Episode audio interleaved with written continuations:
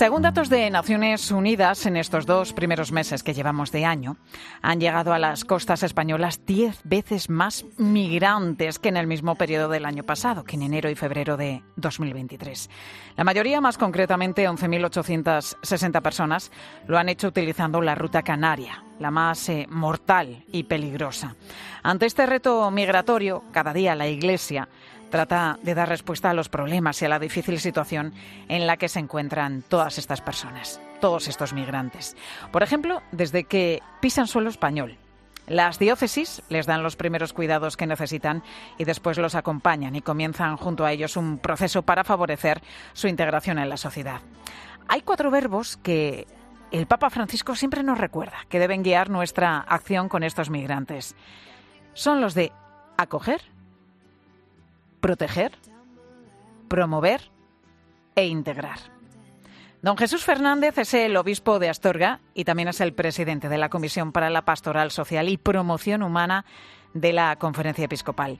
Don Jesús, muy buenas tardes. Muy buenas tardes, Pilar. ¿Cómo nos explicaría esa labor de acogida y de acompañamiento que realiza la Iglesia? Bueno, pues eh, sencillamente eh, desde un corazón compasivo, que es el corazón de Jesucristo que, eh, que nos ha enamorado de su, de su manera de ser, de vivir, y firmes en esa fe y en esa convicción, mm, somos capaces de, de, descubrir en todas esas personas que llegan, pues hermanos que no vienen a, eh, como piensan muchos, a quitarnos el trabajo, que no vienen como piensan muchos a, hacer un tipo de vida que nos va a incomodar, que nos va a crear problemas, sino que vienen huyendo la mayor parte de las veces de situaciones de hambre, de injusticia de, o de guerra, y que nosotros eh, desde el primer momento les tratamos de acoger eh, y, como decía usted, también promover, integrar y, bueno, acoger, eh, proteger, promover e integrar, como decía el Papa Francisco. Nos, llamó la atención cuando conocimos que en la isla de, del Hierro, que está completamente desbordada por la llegada permanente, prácticamente diaria de, migrantes, nos llamó la atención cuando supimos que al personal de Cáritas no, no le dejaban acceder directamente a los centros de atención temporal de extranjeros, que es el primer lugar al que llegan los migrantes cuando pisan suelo español.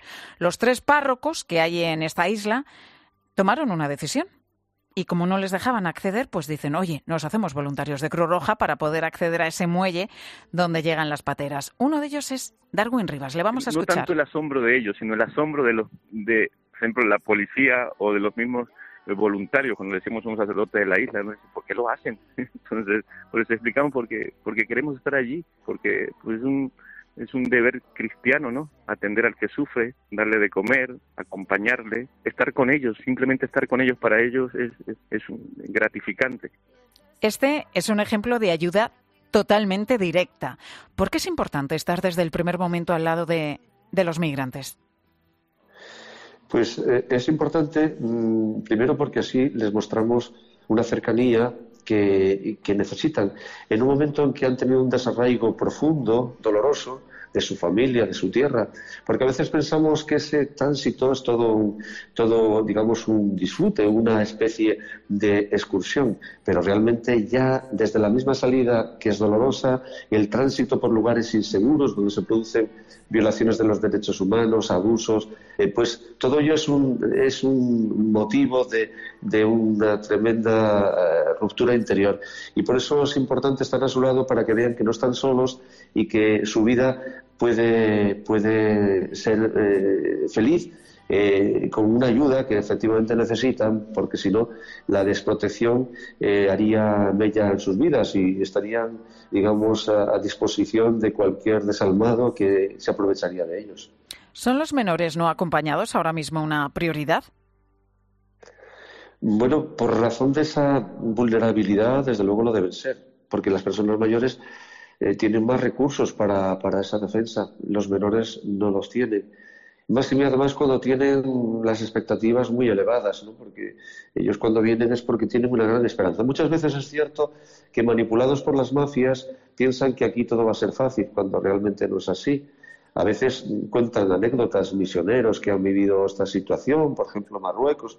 Dicen es que en realidad mm, venían, lo decía un, misionero llamado Manuel, decía, yo veía siempre a dos chicos que estaban por allí merodeando y un día les pregunté a ver por qué querían ir, hacia España. Me dijeron que es que querían ser futbolistas y ganar mucho dinero como un famoso jugador.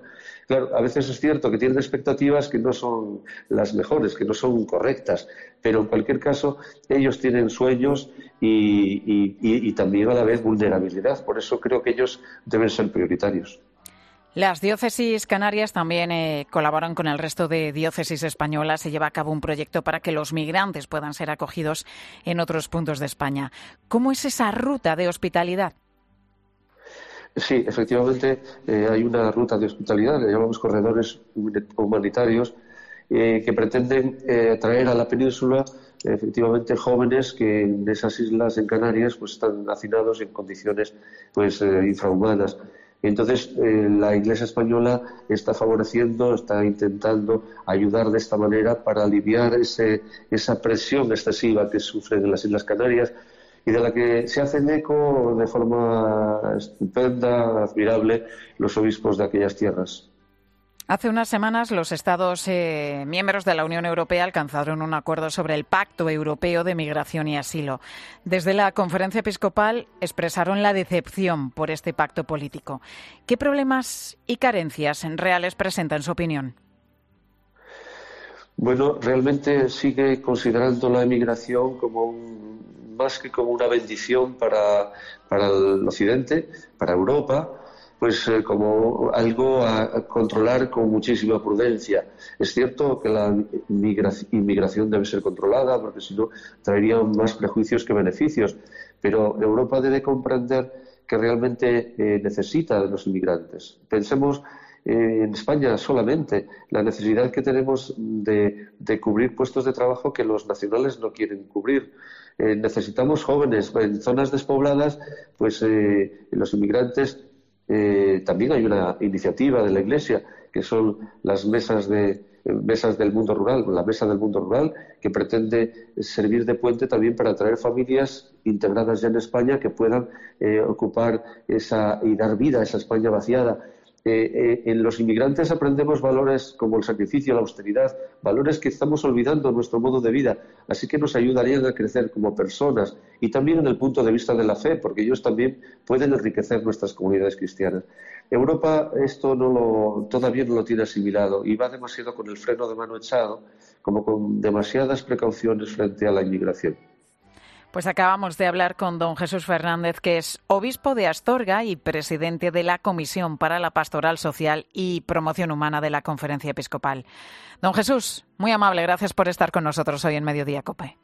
Pues muchas gracias a ustedes por hacerse eco de este problema y de esta inquietud para todos. Gracias, buenas tardes.